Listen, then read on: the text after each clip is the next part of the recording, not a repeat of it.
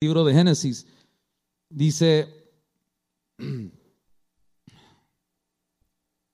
Génesis 6 nos enseñó cómo un grupo de ángeles se rebelaron contra Dios y se, y se convirtieron en ángeles caídos, que dieron a luz a gigantes, Nefilim.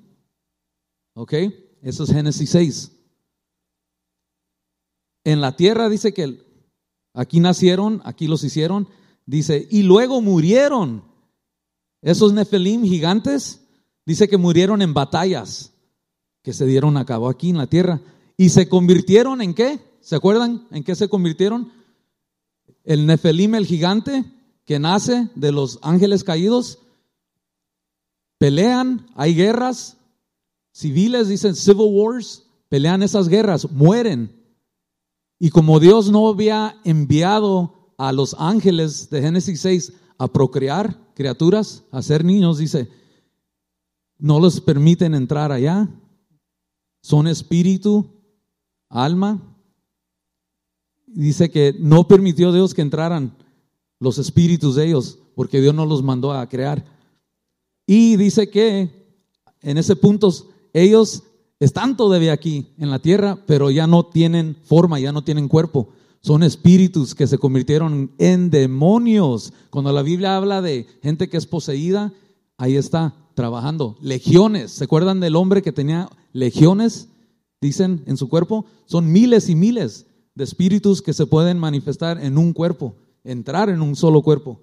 ¿Se acuerdan cuando Jesús se aparece y le dice, los demonios empiezan a hablarle a Jesús, ¿qué haces? ¿Por qué has venido? No es nuestro tiempo. Ellos saben que hay un tiempo donde van a ser juzgados. Y le, pidieron a Jesús, ah, déjanos ir a, esa manada de, de cerdos, de puerco de puercos.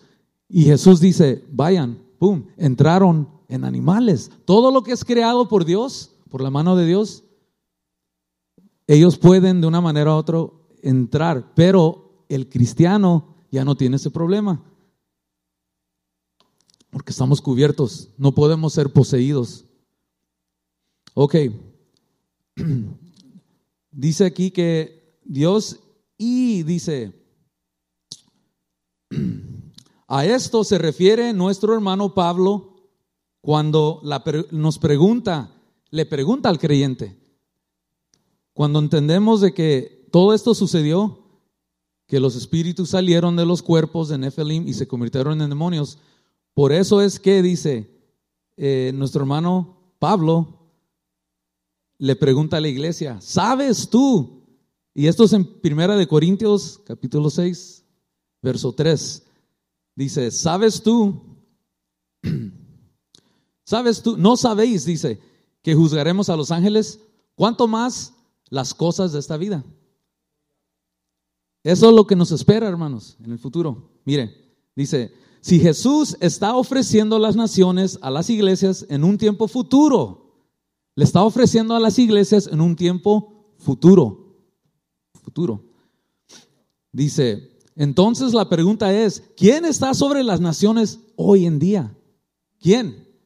Si, si nos está diciendo al pueblo que en el futuro nos las va a dar, nos va a dar las naciones, significa que ahorita alguien está en control de las naciones. La respuesta es que ese grupo son los miembros del Consejo Divino, hijos de Dios también conocidos como Elohim inferiores, que él mismo Dios designó quienes se corrompieron. La segunda ola de ángeles vigilantes. Ese es ese grupo, hermanos. Estos son los que están sobre las naciones hoy en día. Después de que sean destruidas, después de que sean destruidos en la segunda venida en el día del Señor, adivinen quién ocupará el lugar de ellos, los creyentes. Por eso Pablo dice en Primera de Corintios 6:3, Primera de Corintios 6:3, no sabéis que juzgaremos a los ángeles, ¿cuánto más las cosas de esta vida? Sí, vamos a juzgar a los ángeles caídos en el futuro, en el reino del milenio. de Cristo nuestro Salvador. Es en ese tiempo, hermanos. Ahorita estamos aquí, va a haber un rapto. Eh, el rapto en sí no inicia la tribulación. Pueden pasar meses. Lo que inicia la tribulación de siete años es Daniel 9:27, donde dice que se va a firmar un pacto de paz con la nación de Israel. Eso es lo que va a iniciar los siete años. El rapto puede ocurrir hoy y ese, ese pacto el anticristo lo va a estar firmando con Israel. ¿Ok? Ahora, por eso dice que nadie sabe el día ni la hora. Amén. Hay que estar listos. Ok, miren. En Apocalipsis 2 Jesús habla de nosotros. En Apocalipsis, vámonos para adelante. En Apocalipsis 2 dice, Jesús habla de nosotros, la iglesia. Cita un salmo mesiánico sobre el que salga victorioso. Le pondré sobre las naciones. Apocalipsis 2, 26, 29. Vamos a leerlo. Al que salga victorioso y haga mi voluntad hasta el fin. Le daré autoridad sobre las naciones, que, las gobernará, dice, con cetro de hierro y las hará pedazos como cerámica. Tal como yo he recibido autoridad de mi Padre, dice Jesús. Aquel también le daré la estrella de la mañana. Verso 29 dice, el que tenga oído, oiga lo que el Espíritu dice a las iglesias. Dice la Biblia que no estamos huérfanos, que no nos ha dejado solo. ¿A quién los dejó? A la tercera persona de la Trinidad, que se llama el Espíritu Santo de Dios. Él nos guía, nunca estamos solos. Amén. Hermanos y hermanas, miembros de la iglesia extraordinaria, ¿se recuerdan que nos pusieron ese título? Dios habló a través del profeta y nos dijo que esta iglesia, por eso hermanos, no se pudo cerrar durante este tiempo que estamos pasando. Dios lo dirigió nuestro pastor. Y por eso ahora vamos a empezar a entender por qué Dios nos puso ese nombre. Una iglesia extra, extraordinaria. Extraordinary. It's not the common. All right. Todos somos parte del, del cuerpo de Cristo. ¿Ok? Hermanos, hermanas, miembros de, de una iglesia, una iglesia extraordinaria aquí en Long Beach. Dios Todopoderoso nos está preparando a todos hoy, ahora mismo, en este minuto, para que podamos gobernar y reinar con su Hijo Jesús en el milenio, que durará, ¿cuántos? Mil años. ¿Están listos para eso? Por eso es que estamos aquí. Por eso Dios nos eligió, no nosotros a Él, Él a nosotros. Y si ya estamos aquí, hay que prepararnos. Él nos está preparando, el Espíritu Santo que mora en nosotros. Y dice que lo haremos por mil años y por toda la eternidad. ¿Puedes pensar en el número más, más alto? Bueno, en ese número será million, trillion, quadrillion. Dios nos está preparando ahorita, hoy mismo, para entrar a ese periodo de un milenio, mil años aquí en la tierra, gobernando con Él y de ahí es la eternidad. Ya no hay tiempo. Cesa todo eso. Dios nos está preparando hoy, hoy, para que el alma que está dentro de nosotros pueda estar ahí con el Señor. El cuerpo se irá a seis pies abajo si el rapto no ocurre antes, pero va a haber una transformación una, una, ah, una transfusión, se puede decir, de, un cuerpo celestial. Dios tiene un cuerpo listo para cada uno de nosotros. Es un nuevo cuerpo, hermanos. ¿Ok? Que no contiene sangre. ¿Ok? Un ejemplo nos dio Jesús cuando Él dice, no me toques, porque no he, no regresado a mi Padre. Tengo que ir a Él. Él va. Y cuando Él vuelve, ya es que lo tocan y dice, no hay algo de comer, tengo hambre. Pero un cuerpo que podía qué? Traspasar paredes. Eso es lo que viene, hermanos. Si estás dolido, eh, enfermo, estás ahí en tu casa, encomiéndate al Señor porque Él tiene un cuerpo nuevo para cada uno de nosotros. Para ti lo tiene, para mí y para todos. Amén. Pero eso es para aquel, dice, que haga su voluntad. hasta el fin.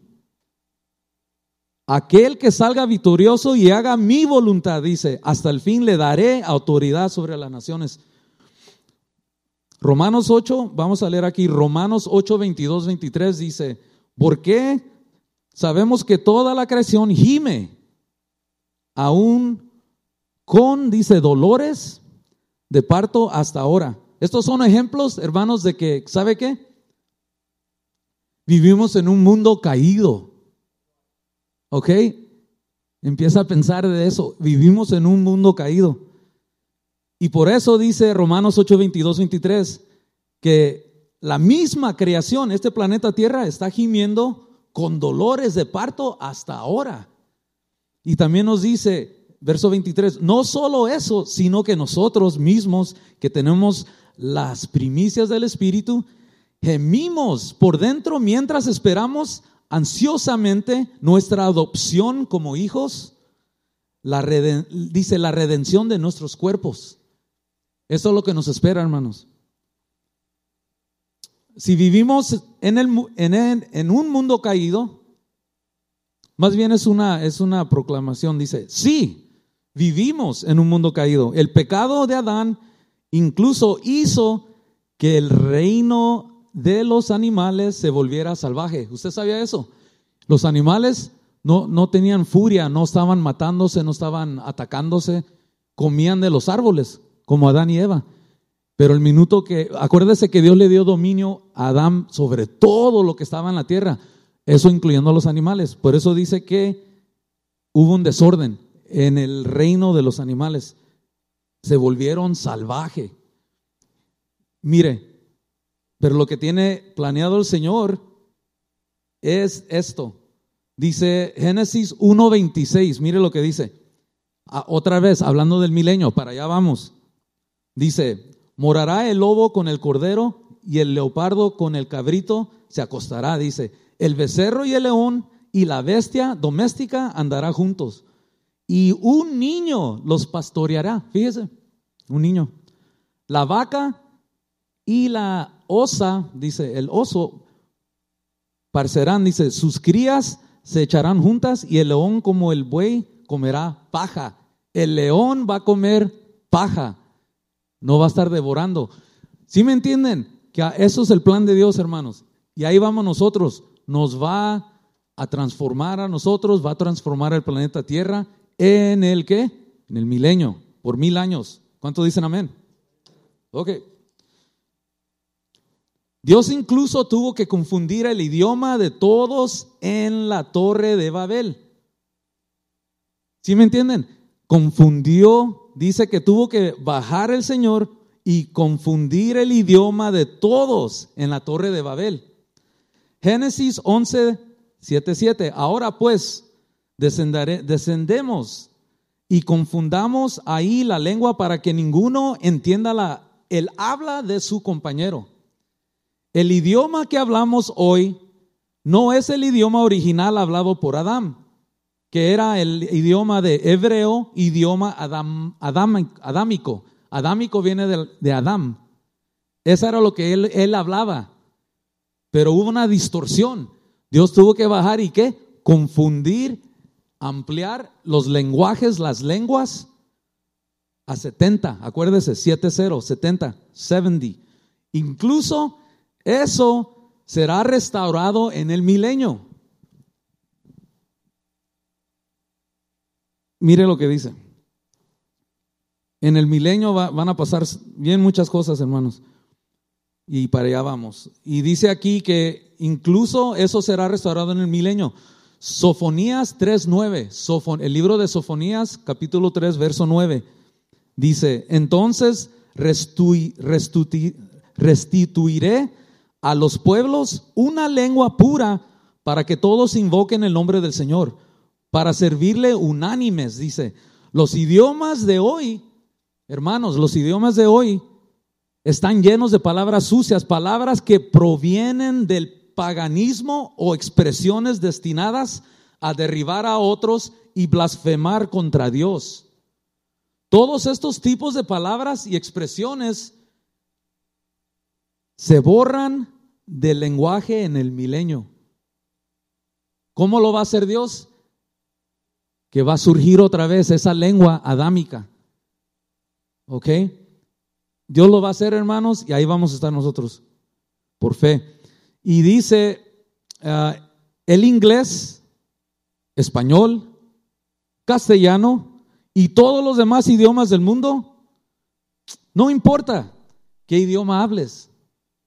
Usa todos los idiomas que conoces para glorificar a Dios, a tu Dios Todopoderoso.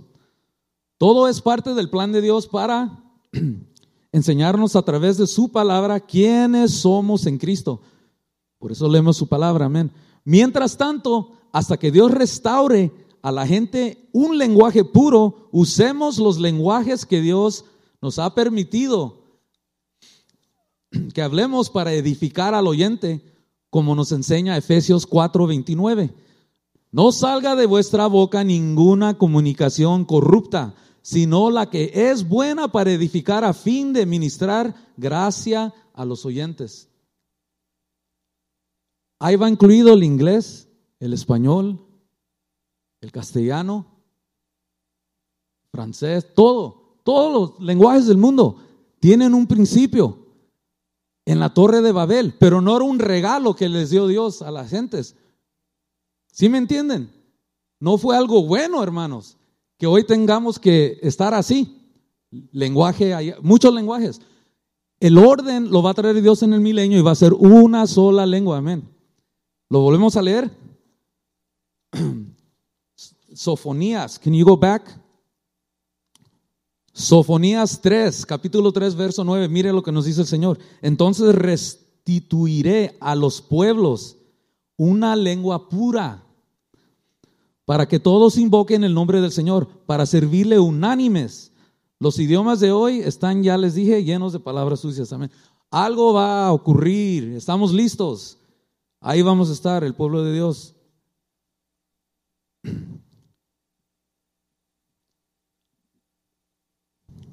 Sí, vivimos en un mundo caído y el Padre de Dios se está moviendo para restaurar todas las cosas. Nuestro Padre Dios se está moviendo para restaurar todas las cosas.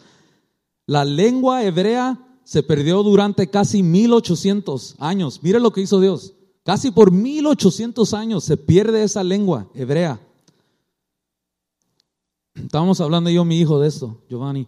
Ah, Dice, cuando los romanos destruyeron a Jerusalén, ahí es donde ocurre que se pierde el lenguaje. Entró el general Tito y dice, y destruyó, destruyó a Jerusalén y dispersaron a los judíos. El idioma hebreo fue revivido. Ahí está Dios en acción, mire. El hebreo, el idioma hebreo fue revivido por Eliezer ben Yahuda, un judío, a fines de los años 1800, después de crear un diccionario, un diccionario, un diccionario con palabras en hebreo moderno. Después de 1800 años, Dios ha permitido que los judíos regresen y se conviertan en una nueva nación, Israel, y hablen la lengua hebrea, una vez más en nuestra generación. Eso pasó en 1948, hermano. Pero parece que este hermano judío ya empezaba a decir, una nación, vamos a ser nación otra vez. Empecemos a practicar y empezó a ser un diccionario en 1800. En 1948 ya son nación y ya está el lenguaje ahí. Sí, Dios está en movimiento para restaurar a todas las cosas. Hermanos, todos estamos esperando que esta pandemia pase y que todo vuelva a la normalidad. ¿Cuántos dicen amén? ¿Cuántos quieren que eso ocurra? Pero ¿sabe qué, hermanos? Este mundo en el que vivimos no ha estado en su normalidad desde el pecado, desde que entró el pecado en el jardín del Edén. Por casi seis mil años no ha estado el planeta Tierra en normalidad, no como Dios lo puso. Nosotros queremos, oh, que vuelva todo a la normalidad, pero en sí no, hermano. Dios bien sabe que no están las cosas normales. Dios está por restaurar a su normalidad en el milenio, ahí es donde lo va a hacer. Y Dios quiere que durante este tiempo, Él quiere usarte a ti y a mí para decirle a todo ser viviente que Jesucristo le ama y que viene pronto arrebatar a un pueblo que se ha arrepentido de su pecado y que ha vuelto a nacer de nuevo. ¿Cuántos han vuelto a nacer de nuevo? Puedes tener 50 años. Hoy yo tengo 50. Cuando tú te entregaste a Cristo, todo empezó de nuevo. Dios no te ve, Dios a los 25 años de edad, yo me entregué al Señor. Borrón y cuenta nueva. Todos los pecados los eliminó. Dice que los lanza a lo más profundo de la mar. Yo vuelvo a nacer y Dios me ve como un muchacho, puedo decir, de 25 años. Tengo 50, pero Él me ve como uno de 25. So, cuando yo entré por estas puertas y empecé a oír el mensaje de Dios a través de nuestro pastor, Él no estaba exigiéndome que yo, me, teniendo 25 años, pero Él no estaba exigiéndome que yo uh, viviera mi vida o que aprendiera todo así, ¿verdad? De, de boleto. Él sabía que me tenía que dar leche, así como un niño, ¿ok? Pero hoy ya tengo 25 años en el Señor. Borrón y cuenta nueva. Estamos en el Señor, el Señor va a hacer nuevas cosas, pero no se acaba aquí, nos va a dar un cuerpo nuevo, hermano. Significa que ese cuerpo va a tener un cerebro nuevo, que no se va a acordar de todo lo que estamos viviendo hoy. Cuando el Señor te dé ese cuerpo, va a borrar muchas cosas. No vamos a estar en el cielo, ay, pero no, no la hizo mi tío, no la hizo mi tía, no, no vino, no, no está acá en el cielo conmigo. Todo eso, hermano, va a ser alegría, alegría, alegría, la mente nueva. Sí vamos a reconocernos cuando nos veamos, ah, hey, ¿cómo estás? La hicimos. Pero borrón y cuenta nueva. El Señor va a hacer algo nuevo, así como el planeta Tierra va a ser nuevo. Bueno, nosotros también, cuerpos nuevos. Acuérdese, vamos a estar chum, chum, moviéndonos y el tiempo no nos va a controlar. Es, van a ser, acuérdese que vivimos en tres dimensiones y una cuarta. ¿Ok? Cuando vas al cine, te pones lentes, ves tres dimensiones la película. Bueno, eso es una imitación de lo que es aquí la Tierra. Tres dimensiones. Length, width and height. ¿Ok? Esas son las tres dimensiones. Esto aquí tiene longitud, length, width and height. Altura. Y Einstein encontró la cuarta, que es el tiempo. Tiempo. ¿Ok? Esa es otra. Pero ¿sabe qué, hermanos? estando estudiando, les contamos la vez pasada de que había 10 dimensiones. Se perdieron todas, ¿por qué? Por el pecado de Danieva. Dios lo va a restaurar, nos va a llevar de nuevo al, al original, a lo que es el Edén, el jardín, todo eso, aquí en la tierra otra vez. Y te esperamos, Señor, te esperamos a ti. ¿Se acuerdas, hermanos, que la, la tarea Dios se la ha dado a muchos, pero muchos han entrado en rebelión y se han quedado con la verdad y no la están compartiendo. ¿Ok? Por eso está Israel como está. Pero Dios, como les dije, va a restaurar. El evangelio que leemos viene de ellos. Nuestro Salvador viene de allá, judío. Y hay judíos que se están convirtiendo a, Jesucristo, messianic, por Messiah, creen en el Mesías, messianic, Jews.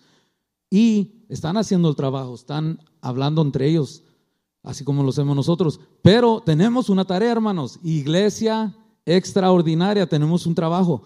Y ese es que el Señor nos ha encomendado, así como lo hizo con toda esa gente que no acabó la tarea, ahora nos queda a nosotros. Y es de qué? De decirle a todo ser viviente que Jesucristo le ama. Empecemos por ahí, Jesús te ama y que viene pronto a arrebatar a un pueblo que se ha arrepentido primeramente de su pecado y que ha vuelto a nacer de nuevo. Es lo que el Señor nos tiene. Eso eran notas de lo que el Señor ah, estaba hablando a mi alma, que tenía que ver con el estudio, pero ahora sí vamos a entrar en el estudio. ¿Cuánto dicen amén? ¿Cómo regresaron los gigantes Nefelim a la tierra después del diluvio? Esa pregunta ocurrió ahí en, el seminario, aquí atrás, leyendo la materia, dije, uy, alto, alto, alto. Si el diluvio lo inició Dios, ocurrió para destruir a todo el gigante, el Nefelim. Ok, así ocurrió. Los destruyó a todos, a las descendencias, a las generaciones. Acuérdese que de, de Adán y Eva hasta el diluvio, de Génesis 6 hasta el diluvio, son 1200 años. Los primeros 500, vamos a leer de eso, mire lo que dice. La pregunta era esa, ¿cómo, si, el diluvio destruyó a todos los gigantes, cómo es que después del diluvio vemos a un tipo que se llama como Goliath, alto, uh, ferozo, guerrillero, que peleaba contra Israel? Si Dios usó el diluvio para destruir a todo eso, ¿cómo es que vuelve a surgir? Esa era mi pregunta. Y de ahí inició todo este estudio, hermanos, de todo de Génesis, y todas las respuestas están en Génesis. Mire, dice, Moisés nos dice exactamente cómo los Nefelim regresaron a la tierra después del diluvio. ¿Ok? Génesis 6.4 dice, había gigantes en la tierra en esos días y también después de eso. ¿Ok? Algunos enseñan que el y también después de eso. Volvamos a leer el verso, mire cómo dice. En esos días y durante algún tiempo después vivían en la tierra gigantes Nefelim. Pues siempre que los hijos de Dios tenían relaciones sexuales con las mujeres, ellas daban a luz, dice, hijos que luego se convirtieron en los héroes y en los famosos guerreros de la antigüedad. Ok. Pero mire lo que dice aquí. Dice, había gigantes en la tierra en esos días y también después de eso. Ese después de eso, mire lo que ha pasado con, con eso. Dice, algunos enseñan que el también después de eso se refiere a una segunda o múltiples incursiones de ángeles caídos apareándose con mujeres. En otras palabras, teniendo relación otra vez y otra vez y otra vez. Eh, que el acto de los ángeles caídos con las hijas de los hombres ocurrió después de Génesis 6:14, una, otra vez y otra vez y otra vez, creando gigantes nefelim de, la, de primera generación. El primer grupo en Génesis 6 baja, tiene a los primeros nefelim y esta enseñanza, por ese verso que dice, y también después de esto, se refieren unos a decir de que ocurrió otra vez, que los ángeles, otro grupo de ángeles baja y sigue teniendo relación y relación. Pero ninguna parte en Génesis eh, cuenta esa historia así. Mire, dice, dicen que este acto de los ángeles caídos con las hijas de los hombres ocurrió después de Génesis 6, 1, 4, una y otra vez y otra vez. Dice, uh, gigantes Nefelín de primera generación, dicen que es lo que se creó. Pero en ninguna parte de Génesis enseña eso. En ninguna parte de la Biblia encontramos a un segundo grupo de ángeles caídos teniendo sexo con las hijas de los hombres, creando Nefelim de primera generación, que no sea Génesis 6. Ahí nomás, ahí, ahí sí ocurrió, Génesis 6. Génesis es, ¿por qué dice? Es que Génesis es un libro lineal. Sigue un orden cronológico de eventos desde la creación hasta el tiempo del Éxodo. No se salta por todos lados. Y también después de eso, también se aplica incorrectamente a números 13, 33. Por algunos, dice, lo usan para significar que un segundo grupo de ángeles caídos estaba teniendo relaciones sexuales con las hijas de los hombres, creando Nefelim de primera generación, después del Éxodo. Dice aquí, números 13, 33, dice, nueva versión, dice, los, uh, verso 33, Vimos a los Nefelim, Nefelim, ¿ve? Aquí ya estamos hablando de números, hermanos. Después del, ex, del Éxodo, estamos hablando de números. Mire lo que dice. Vimos a los Nefelim. ¿Se acuerda cuando Moisés manda a los doce a espiar? ¿Se acuerdan de eso? Ok, de eso está hablando aquí. Dice, dice que ellos vieron a los Nefelim de primera generación después del Éxodo. Dice aquí también Ah, los descendientes de Anak que provienen de los Nefelim. Parecíamos saltamontes, dice, a, a, nuestros propios ojos y a ellos les parecíamos lo mismo. Chiquitos, dice, porque eran altos los Nefelim. So, estos después del, estos después del diluvio, hermanos. ¿Ok? Mire, otra versión dice, Reina Valera dice, y ahí vimos a los que, no dice Nefelim, dice a los gigantes, los hijos de Anak, que venían de los gigantes, y éramos nuestra, a nuestra vista como langostas, dice, así estábamos a sus ojos. Ok, Génesis 6.4 habla de gigantes Nefelim en la tierra en esos días. ¿Qué días? Los días de Jared. Acuérdese, Jared era el tatara, tatara, tatarabuelo de Noah, de Noé. Dice aquí, en la tierra, dice eh, Génesis 4, había gigantes Nefelim en la tierra en esos días. ¿Qué días? Los días de Jared. Y también después de eso, siendo los días posteriores, dice, a la primera generación.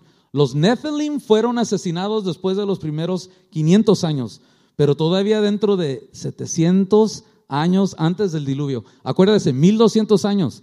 Los primeros 500, ahí mueren los originales Nefelim, los gigantes. Salen sus espíritus, se convierten en, en espíritus, en demonios, y los padres, al cumplir 500 años, los vigilantes, ángeles que bajaron a tener relación, son arrestados y hasta este día se encuentran ahí. ¿Ok? Entonces quedan cuántos años? 700. Los últimos 120 años de esos 700 para concluir 1200. Ahí es donde Dios le dice a Noé, ármame el arca, pero ya le voy a dar a la humanidad 120 años para que cambien su manera de ser. Pero no lo hicieron y por eso ocurrió el diluvio. Mire, dice Génesis 6, 1, 4, ángeles apareándose con humanos. Génesis 6, del verso 5 al 7, estudiamos que muestra cómo se siente Dios acerca de la violencia resultante. Dice Génesis 6, del verso 8 al 10, ah, revela cómo Noé y sus hijos eran genéticamente puros. De eso estudiamos, acuérdese. No era perfecto, Noé, sino que era puro. Su ADN este, mantuvo puro y por eso Dios lo usó. Y a sus hijos. Dice Génesis 6, 11 al 12, dice, la tierra y toda la carne se corrompieron. Aquí empieza el problema, hermanos, de esos 120 años, ¿ok? So ya pasaron 500, vamos a través de esos 600, 580 para ya acabar los 700 años. Mire lo que pasó, Génesis 6, 11, 12. La tierra y toda la carne se corrompen. Dice verso 11, ahora la tierra, Génesis 6, 11, 12, yeah. ahora la tierra estaba corrompida a los ojos de Dios y estaba llena de violencia. Verso 12, Dios vio cuán corrupta se había vuelto la tierra porque todos los habitantes de la tierra habían corrompido sus caminos. Tenemos un total de 1200 años del momento en que los vigilantes ángeles caídos entraron a las hijas de los hombres, en Génesis 6. Y hasta el momento, el diluvio que se encuentra en después de los primeros 500 años, dice, hubo guerras civiles.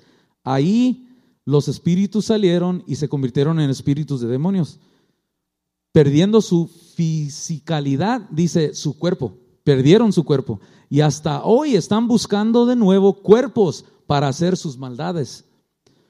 Los, de los 200 ángeles, acuerda que eran 200 ángeles vigilantes que tenían hijos Nefelim, fueron arrestados en Tártaro. Ahí están, hasta este día. Y en el milenio, ¿qué cree que va a pasar, hermanos? Van a ser juzgados.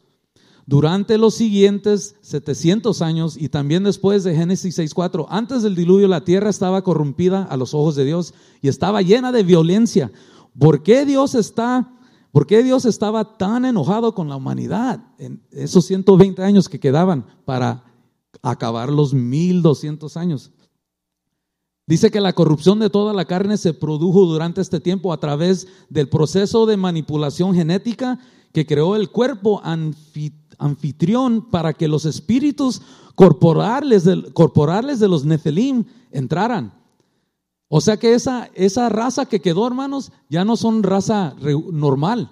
Estaban, su ADN estaba todo, todo, todo, ah, se puede decir, ah,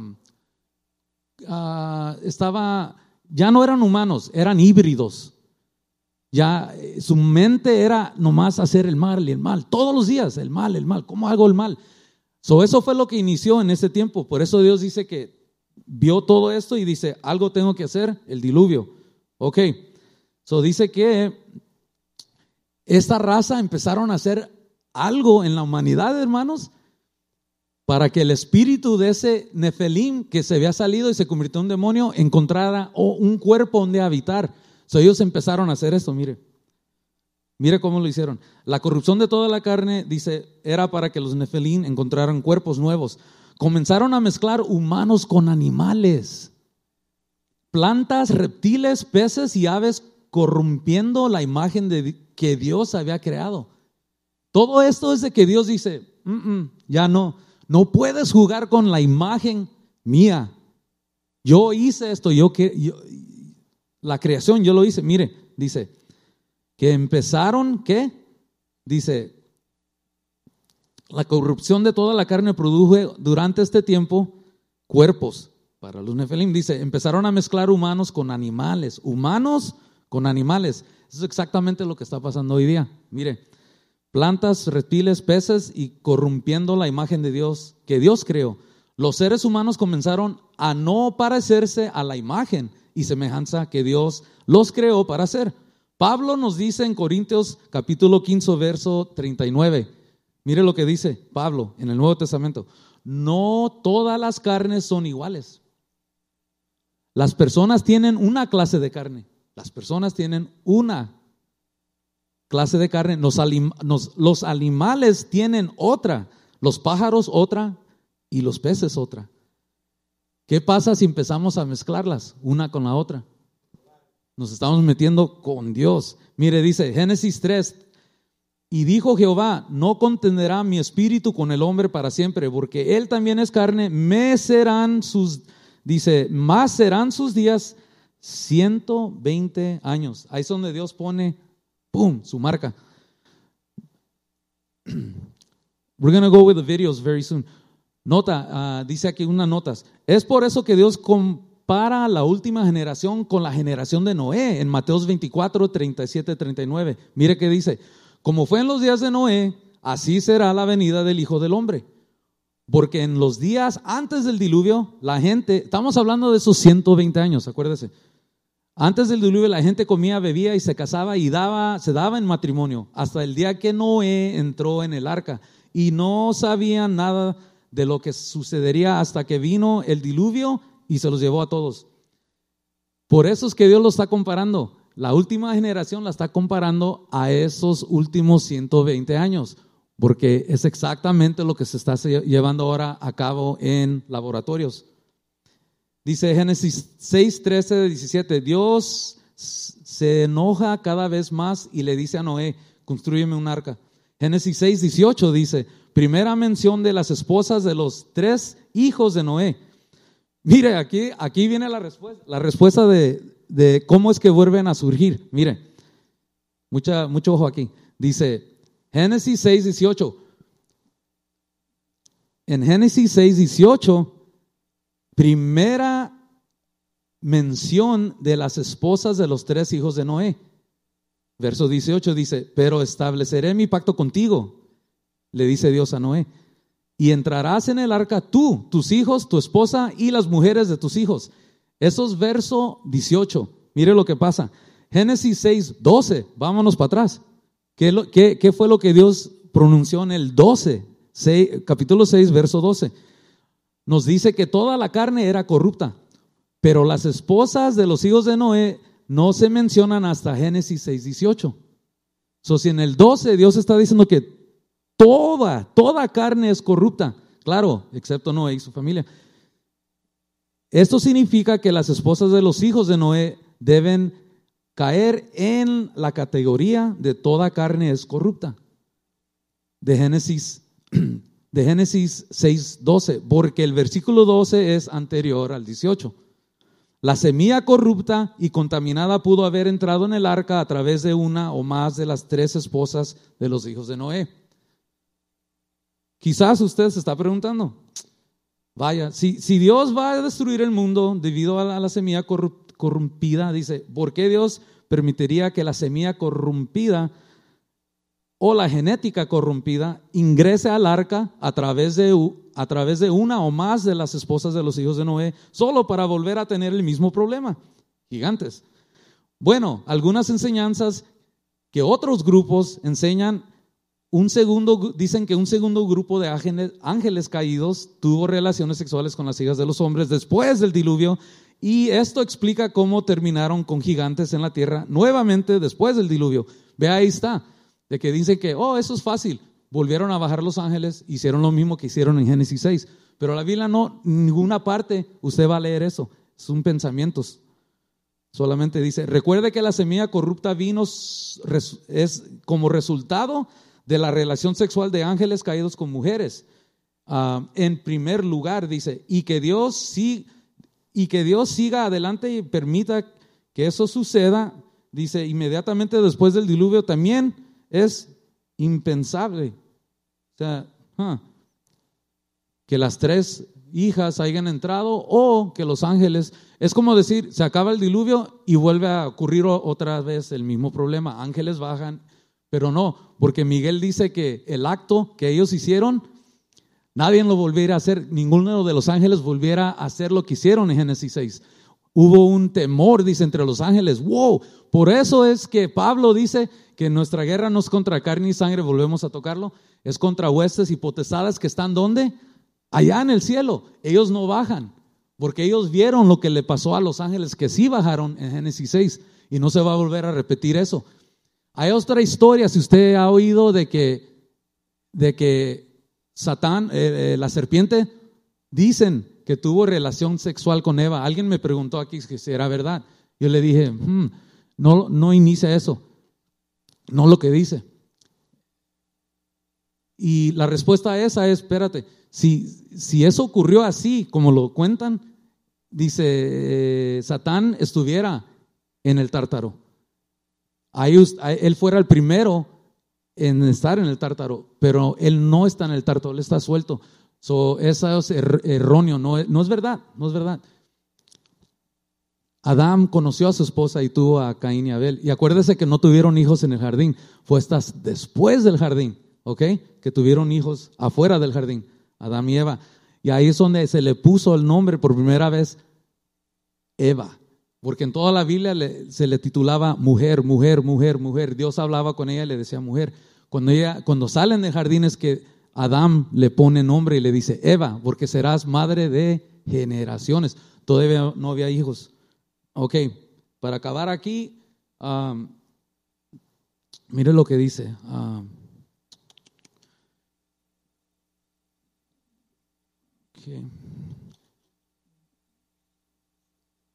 So, puede ser que a través de las hijas, como ya decía el verso 12, que toda la, todo estaba ya sucio, se puede decir.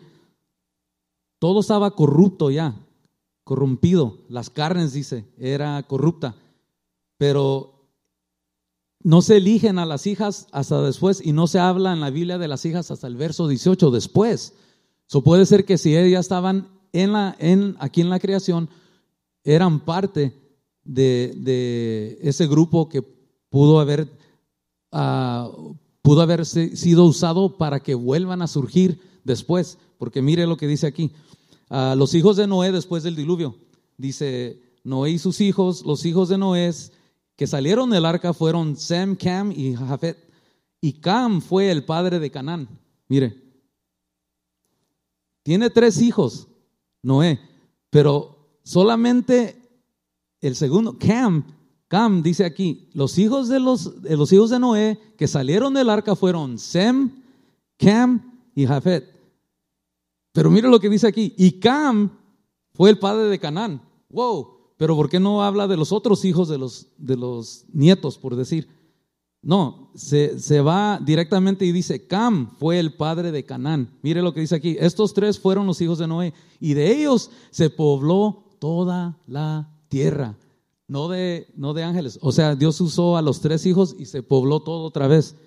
Dice, y Noé comenzó a ser agricultor y plantó una viña, estando bebí, dice, entonces bebió del vino y se embriagó y quedó descubierto y en su tienda, dice, y Cam, el padre de Canaán vio la desnudez de su padre y se lo dijo a sus hermanos afuera. Pero Sem y Jafet, los otros dos hijos, tomaron un manto, se lo pusieron sobre sus hombros, dice, retrocediendo así para atrás y cubrieron la desnudez de su padre sin verlo. Sus rostros se volvieron y no vieron la, desnudez de su padre. Entonces Noé se despertó de su embriaguez, y supo lo que había hecho su hijo menor, Cam.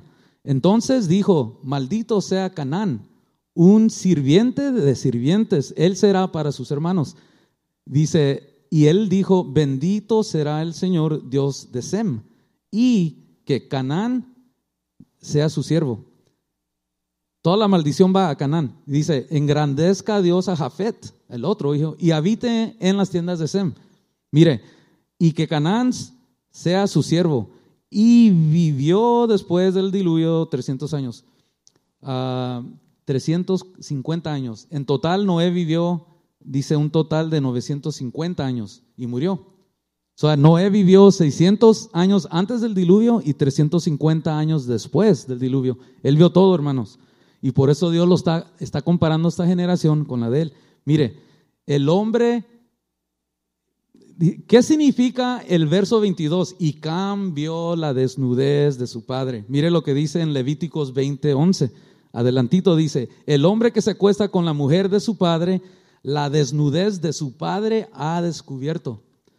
Ambos ciertamente morirán, su sangre está sobre ellos. Eso es lo que significa cuando dice que, que cambió la desnudez de Noé, de su padre. El hombre que se acuesta, dice, con la mujer de su padre la desnudez de su padre ha descubierto. La misma Biblia nos da la respuesta, hermanos.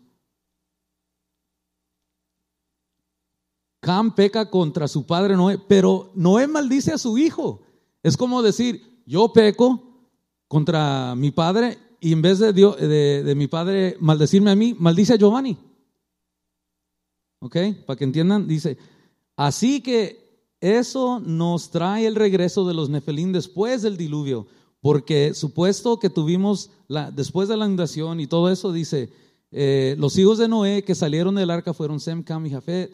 Ah, me voy a adelantar aquí. Leemos en el nuevo 9.19, dice, estos tres fueron los hijos de Noé. Este versículo nos dice que la tierra fue poblada por estos tres hombres. Israel era el arma de Dios Ok, aquí dice, Noé tenía a Ham, Ham tenía a Canaán y Canaán tenía muchos gigantes. Si usted se pregunta, ¿cómo volvemos a ver a los gigantes? De ahí, de, de ese hijo Canaán, el cual Noé maldijo. Maldito será tu hijo Canaán. Y de los Canaanites, de ahí empiezan a salir todos los gigantes después del de, el diluvio, hermanos. So, el estudio ahí está ya lo sabemos. Este, quiero adelantarme. Let's put the video, brother. Para que usted se dé una idea, uh, números 13, números 13 del capítulo, del verso 32 al 33 dice la, del 33 dice, la tierra por la que hemos pasado para espiarla es una tierra que devora a sus habitantes y toda la gente que vimos en ella era grande de altura y ahí vimos a los Nefelim, los hijos de Anak que tenían, que venían de los Nefelim, y nos parecíamos a nosotros mismos como saltamontes, dice, así les parecíamos a ellos. Los Nefelim aparecen por primera vez en Génesis 6, 1, 4, cuando los hijos de Dios tomaron las esposas, pero también los vemos en números 13, 28, 29. Dice, todas las poblaciones de las ciudades que fueron el hogar de los gigantes Rafaim, que están dedicados a la destrucción. El objetivo no fue la revancha. El objetivo de Israel es asegurarse la eliminación de los linajes Nefelim. Para los israelitas, los linajes gigantes de clan eran demoníacos, habiendo sido producidos por seres divinos rebeldes y caídos. No podrían coexistir ellos como israelitas con una herencia demoníaca, dice. Y vamos a ver un video para que se den una idea de lo tal vez lo que ellos estaban peleando. Ok, thank you.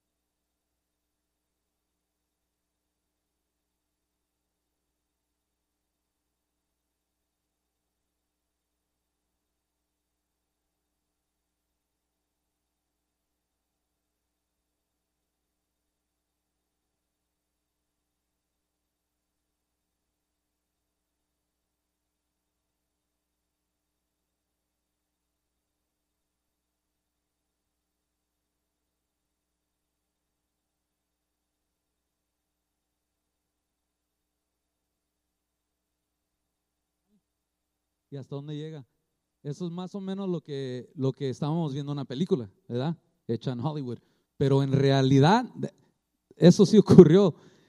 Ese esqueleto se encontró por un sacerdote, un padre que les dicen Carlos Vaca, y lo mantuvo casi por 30 años. Al final de su vida, lo puso en un museo allá en Perú, eh, eh, Perú-Ecuador, en, la línea frontera. Y ahora se encuentra en Suecia. En Europa es que se encuentra ese esqueleto en un museo. Pero mire, por eso es que los, los hebreos decían, wow, la tarea es muy fuerte, muy dura. La raza que vimos ahí, dice, devora, se devoran, se devoran entre ellos mismos. ¿Ok? Otra foto que podamos ver. Este es el, el tipo, el cuerpo que se encontraron de Nimrod. De lo que estábamos, estaba hablando el hermano Marcos la semana pasada. Acuérdense que tuvieron un líder y el pueblo entró en rebelión y le dijeron a Dios, no te vamos a seguir, no vamos a, a seguir tus órdenes. Ya tenemos un líder, Nimrod. Su cuerpo ha sido encontrado, hermanos. Por eso es que entramos en la, guerra, en la guerra de Persian Gulf, la guerra de Persia, el Golfo Pérsico. ¿Se acuerdan? Yo estaba en la high school cuando eso inició. Es porque se encontraron eso ahí en las tierras y crearon una guerra para, pero dos semanas antes de que se inició el ataque, fueron y removieron ese cuerpo y muchas muchos otros ah, ah, instrumentos que se usaban para eh, el volver a nacer. ¿Ok? Y no nomás eso, dicen que le están sacando el ADN del cuerpo de ese para hacer super soldiers, soldados, héroes, fuertes, que pueden correr más rápido, pueden ver más lejos. Cada nación ahorita está en guerra, en una carrera, haciendo sus super soldiers. You guys remember Captain America when the little kid comes out and he's like real big and strong? That's what they're doing. But they abstract DNA. Le están sacando ADN de este cuerpo porque él dice que se hizo de una manera a otra, se hizo un gigante. ¿Ok? Ahí está otra foto de él. Mire el tamaño de, ese león. That's a full size lion. A lion's probably about this tall. But look how small the. Mire qué chiquito se ve el león. Ese es un león de, tamaño completo, pero en las manos de él se ve como un gatito, como que si nosotros agarráramos el gatito de casa y lo pusiéramos aquí. Oh, mírelo, así de alto era. That's 17 feet. The, the skeleton you guys seen, el esqueleto que vieron ahorita de Ecuador, that's 17 feet. That's how tall it is. It's almost two floors. Y ahora para que vean más o menos la diferencia, dice, eso es un humano un humano dice, bueno, se cortó, porque la primera foto es un humano de seis pies, después entra el de los de 13, de, dice ahí de 19, 23, 25, y el último, último es de 35, de 35 pies. So la Biblia habla, sí, that they were as tall as cedar trees. The cedar trees in Israel, los más chicos empiezan de 35 pies, de ahí para arriba. So, la Biblia habla y Dios inicia y habla de eso. Hay otra foto, creo. Another photo? No, okay, that is it. Uh, maybe next time les voy a enseñar más y más y más y más cosas donde se ven los dientes que tenían doble línea de dientes, arriba y abajo. Pero las quijadas eran supermente más grandes que la quijada normal de un humano. Ya para aquí dice, uh, a medida de la, que el liderazgo de Israel pasaba a Josué, cuando le dieron el poderío a Josué, ¿se acuerda que se fue de Noé a Josué? Los israelitas perseguían sistemáticamente a los clanes gigantes de Hebrón, Debir, Anab, Judá e Israel. Solo quedaron algunos en Gaza. Dice Josué 11:22 para cerrar que ninguno de los Anakim quedó en la tierra de los hijos de Israel. Solo permanecieron en Gaza, en Gat y en Ashdod, Gaza. Dice que ahí todavía había. Y es lo raro porque si usted prende su noticia, es ahí en Gaza, en the Gaza Strip, donde está todavía muchas cosas pasando. la guerra que tiene Israel. Y este, ojalá hayan entendido un poco el mensaje. Eh, gigantes, gigantes, Nefelim, antes del diluvio, pero ¿cómo es que vuelven a salir? Bueno, puede, puede, puede ser que a través del ADN de una de las tres hijas de Noé vuelve a salir, y porque sí sabemos que sale y nace Canaán, Canaan. Dicen que Canaan tal vez tenía seis dedos, seis dedos aquí, seis acá, seis en el pie, en el otro pie, 24 en total. Por eso los indios en las películas, cuando ven usted que le, que le hacen así, how, how, eso es Hollywood. En sí dicen que los indios entre ellos, la marca de que ellos no eran Nephilim, eran enseñar la mano y que había cinco dedos, no seis. Así podían entrar en, en relación, en amistad con, e, con, esas tribus, pero la tribu siempre se, usaba uh, usando la mano. Pero Hollywood, bueno, hizo otra cosa de eso. Pero ese, era eso, la señal, hey, yo soy normal, no soy un nefelim. Porque hay muchas historias, después, tengo más fotos, pero se las voy a enseñar después. Eh, esqueletos bien grandes con pelo rojo, aquí en Arizona. Y dice que encendieron la cueva y los mataron a todos. Y hay mucha historia de los indios de aquí de América, Cherokee, Apache, todos ellos. Gracias, podemos estar de pie y vamos a entregar.